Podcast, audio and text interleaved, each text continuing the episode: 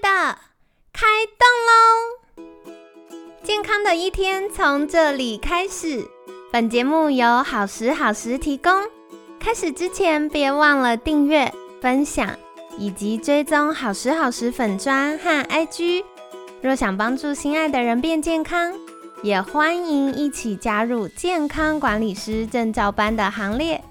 有想听的主题或推荐的来宾，也欢迎来信许愿哟。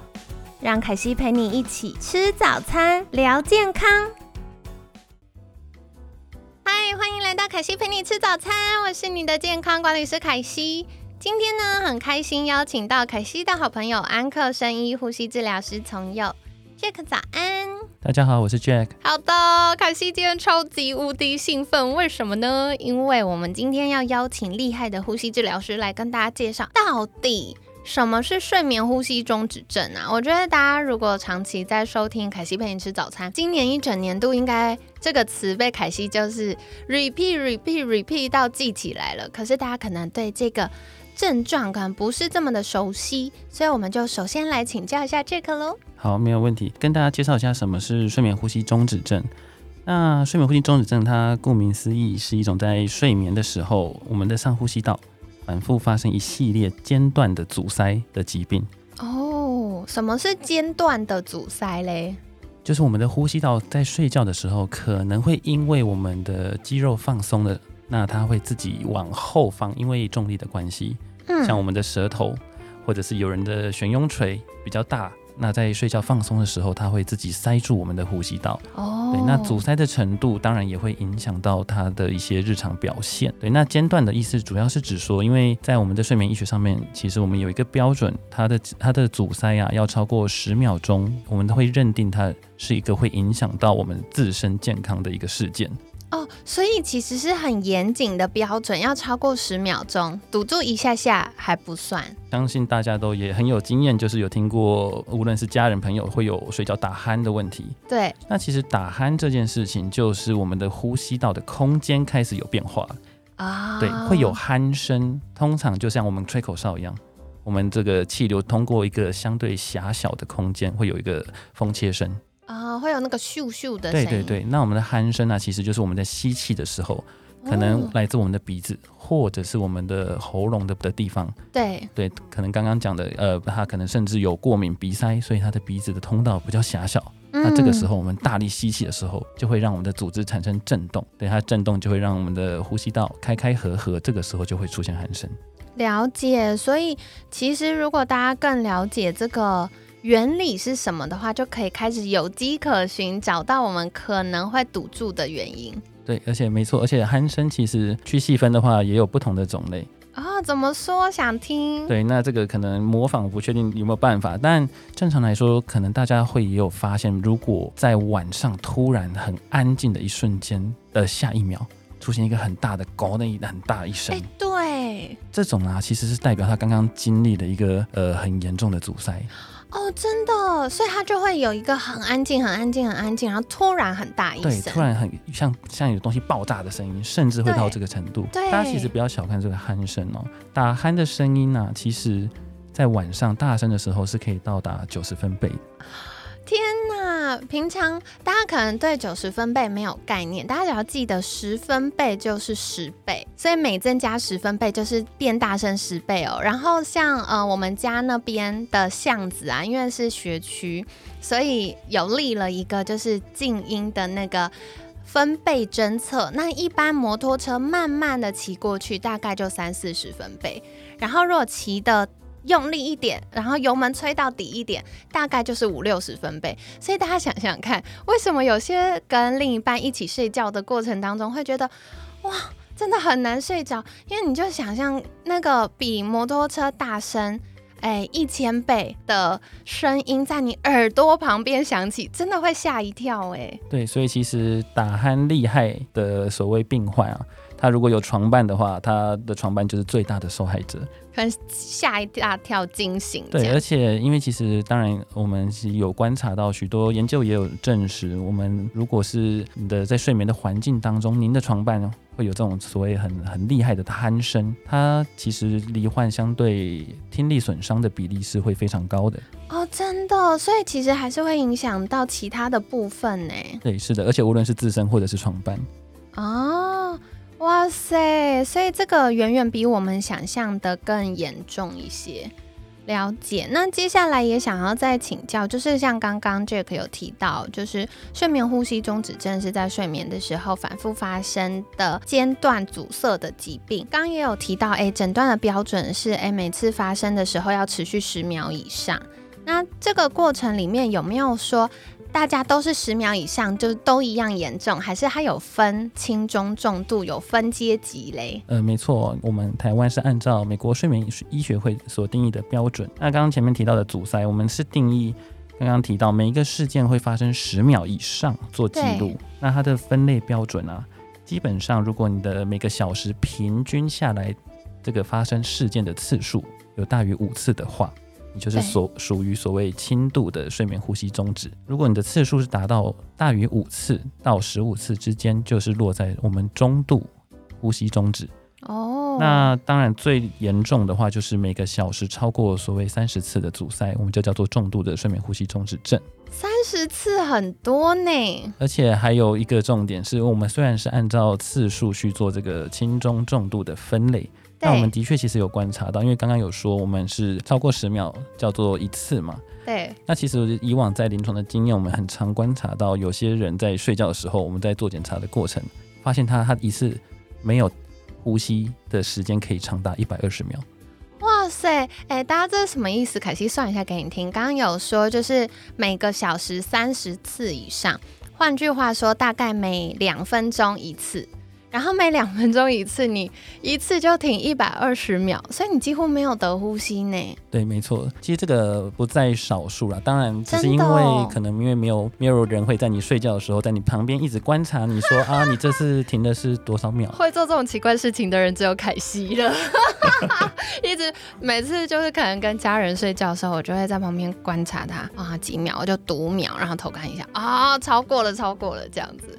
而且通常我们这个刚刚说到时间，如果持续越长的，对，它通常下一个就是结束事件的当下，就会有我刚刚前面提到，它会有一个很大声的一个喊声。原来是这样，这个啊，我可以跟你们分享，我真的认真观察过。或有的时候跟闺蜜出去旅游的时候，会住同一个房间嘛，我就热爱，你知道，我觉得这是健康管理师的职业病，我热爱观察大家。然后我就发现哇，如果有睡眠呼吸中止症，像刚刚 Jack 提到的情形，他有那个很大声的呼吸声之前，他会有一段很像呼吸不到，在挣扎的状态，就手跟脚会抖一下，抖一下，然后。后面可能我猜啦，瞧到一个姿势了，所以空气流通的过去，它就会有很大声的声音。凯金刚刚提到的那个脚或者是手会抽动一下，对这件事情，其实在临床上面，就是在我们的睡眠医学里面，它是一个疾病，它叫它这个有点像是腿不宁症候群啊。对，那它这个目前大部分我们的认知，有可能是因为它在吸不到气的当下，它其实在正在挣扎。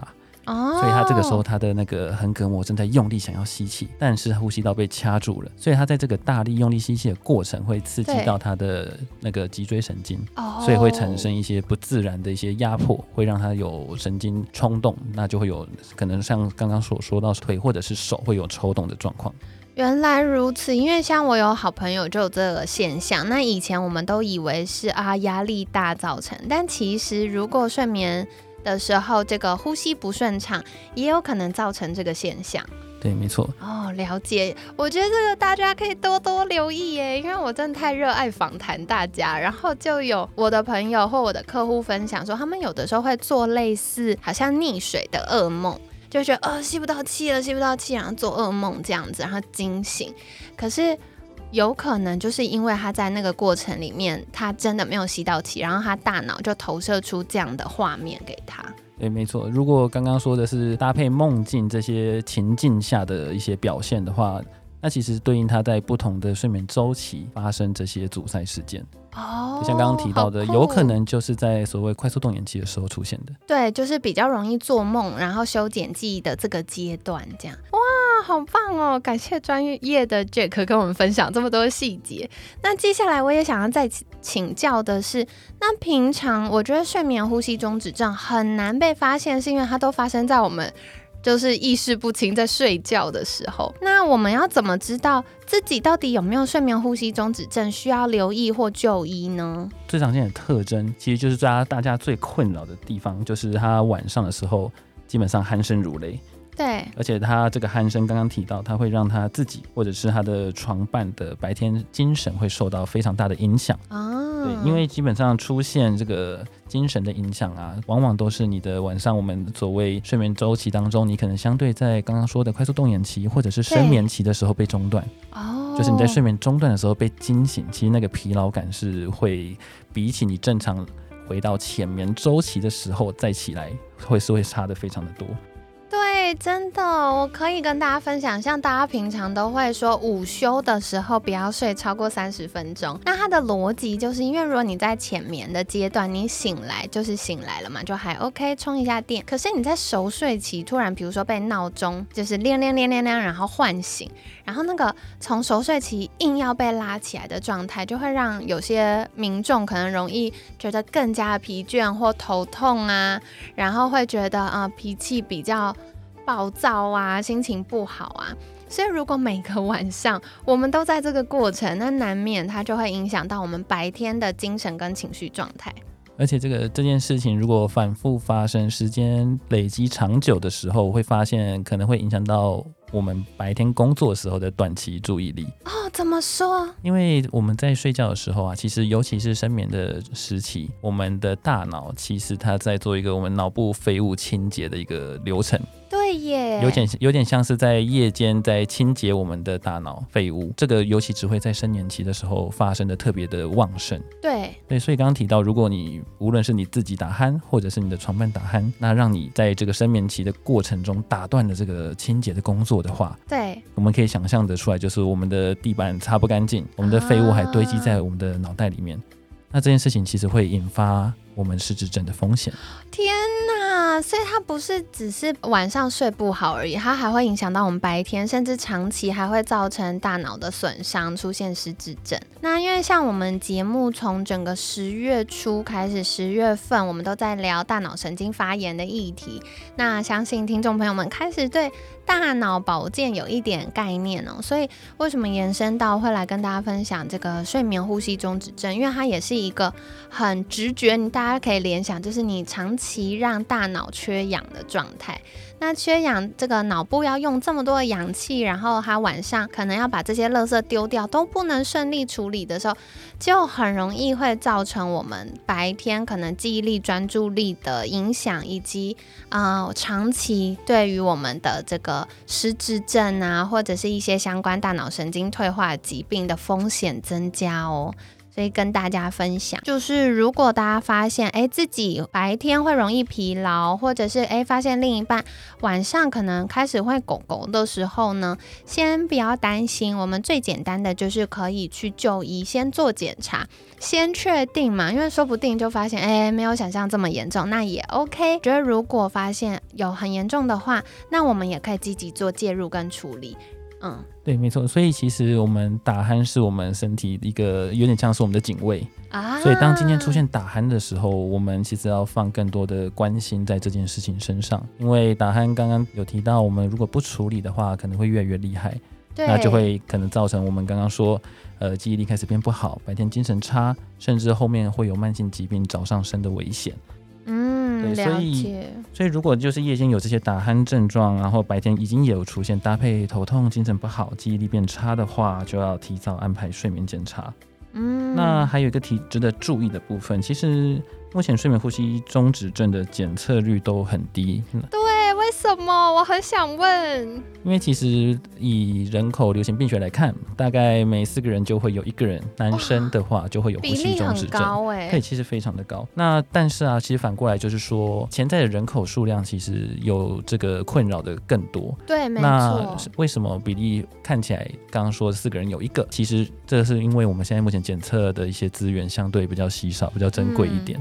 对，就大概我们有七到八成的民众其实都还没有经过检测。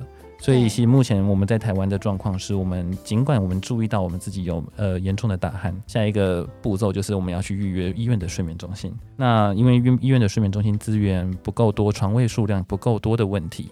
所以通常往往都会需要等待，是可能我们六个月到一年。对，昨天有讲过要等很久。对，所以就会让你就是啊，等你时间预约到了啊，我又不想去了，或者是我已经忘记我要处理这个事情。没错，而且我觉得很多那个情境是老婆受不了，然后逼着老公去，然后老公就说好了，我约了，然后等到时候轮到的时候说啊，最近很忙啊，或者是嗯，应该还好吧，然后又没去，哇，一年拖过一年。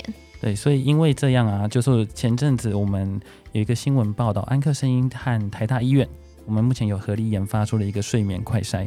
哦，很酷。对，基本上免过夜，而且十分钟就可以做睡眠呼吸中止症的筛检，而且已经目前经过台大的临床实证，准确率高达百分之九十五。所以检测变得容易，我们相信就会提高大家的检测意愿。我很认同这件事情，因为我觉得很多时候大家不去检测，不是觉得这件事不重要，是背后有很多，比如说啊就要顾小孩，或工作就要加班，然后或者是也会很担心说哇，那如果去检测完，是不是代表我真的有病？好像要代表说盖了一个章。认证这件事，但其实我觉得不是。我们健康每个小小的努力，它都会在我们的未来的人生中留下痕迹。所以，如果趁着年轻的时候赶快去发现，然后赶快处理，它就有机会赶快的呃进展，然后有比较好的进步。而且，另外啊，凯西的。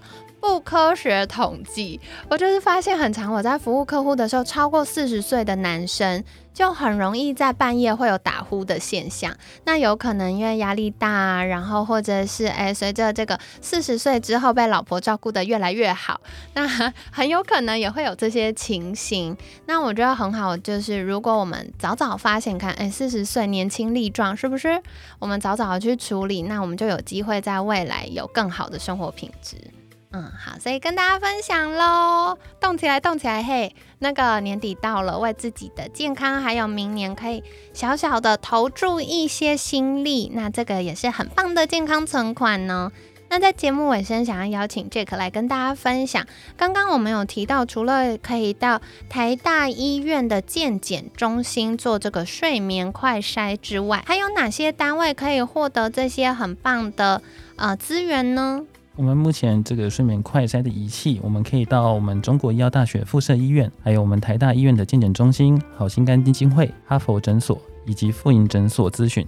好的，所以现在有很多很棒的单位都已经有这样的资源了，那也都是非常有公信力的医疗机构，这样子。